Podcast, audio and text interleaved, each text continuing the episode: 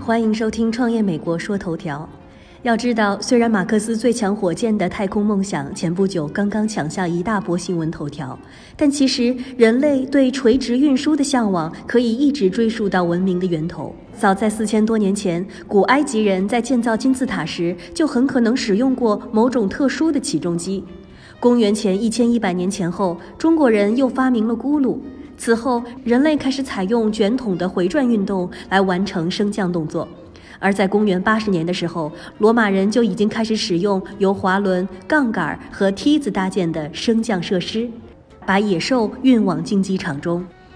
时至今日，电梯技术依旧基于相似的力学原理，采用电力驱动的方式进行垂直牵引。而如今，全世界的摩天大楼都仿佛攀比一般的拔地而起。在这些高耸入云的巨塔背后，电梯行业的巨头们也开始了技术角力，一场另类的工业革命正在摩拳擦掌。在接下来的两年内，房地产开发商们还在建造一百八十余座超过二百五十米高的大厦，是整个二十世纪所建造的巨型大楼数量的三倍。在庞大的市场需求之下，通力集团、蒂森克虏伯集团和奥蒂斯电梯等业界巨头也都在潜心探索技术上更多的可能。通力公司成立于芬兰赫尔辛基，是全球电梯和自动扶梯产业最大的供应商之一。集团在全国管理着超过五万名员工。近期，他们正在一个深达三百五十米的、深藏在活跃石灰岩矿的实验室中挑战物理电梯的极限。而通力正在测试的技术，不仅涉及了他们专利享有的超轻提升材料，还包括了机械技术、随机共振以及自由降落等各方各面。而在德国，蒂森克虏伯集团的电梯项目开发部门也在西南部的罗特维尔市架设了一座高达二百四十六米的测试塔，并试图完善他们的磁悬浮技术设计。如果这一进展成真，未来我们乘坐的电梯或将彻底不再需要缆索和滑轮。除了垂直运载外，它还将实现横向移动，甚至可以超越建筑内外部的局限性，为建筑师提供一系列大胆的方向和可能。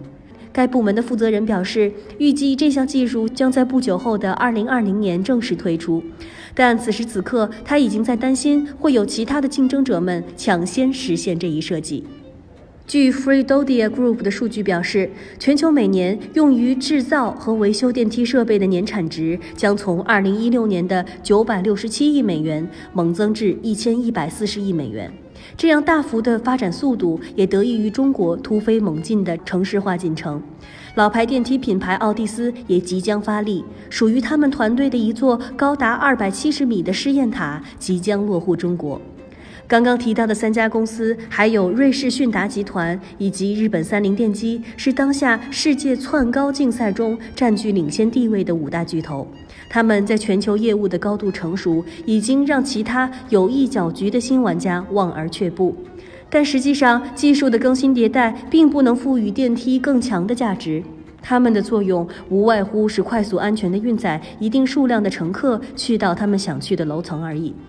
不管是世界第一的超级大厦，还是普通的办公住宅，电梯制造终究要基于数据。曾经负责吉达塔设计工作的福琼在接受采访时回答：“这座由沙特阿拉伯打造的吉达塔正打算要刷新世界第一摩天大楼的新纪录。这样高达一千余米的巨型建筑，即将于二零一九年将迪拜塔挤下冠军之位。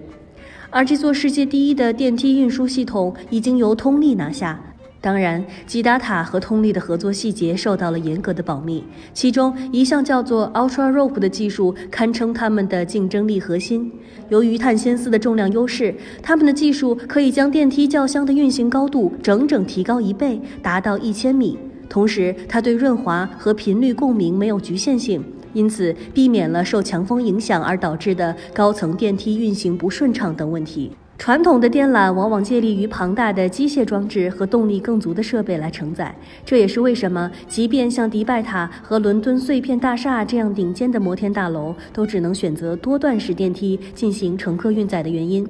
据摩天楼中心的资料显示，通力已经与多幢建筑中超过五百米高度的大厦达成合作，将要为他们装载世界顶尖的电梯设备，而这些合作方全部集中在亚洲。每单部电梯设备的安装价格就可达到五十万美元到一百万美元。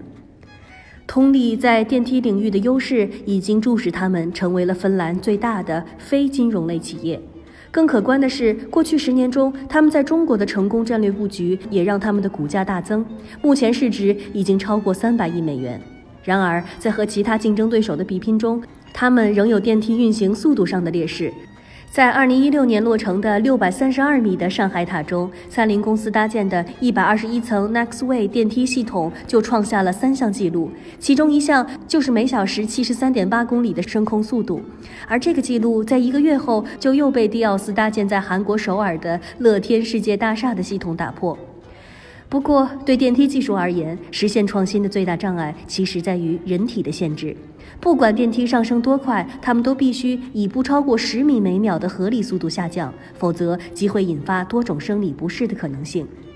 在不断攀高的摩天大楼内，电梯行业的大佬们也在进行着这样有趣的数字游戏。当然，速度更快、更有效率的电梯始终是服务于建筑当中的租户们。所以，这短短几分钟的用户体验，对于这些世界级大厦的形象而言，就显得格外重要了。创业美国说头条，感谢你的收听，我们下周再见。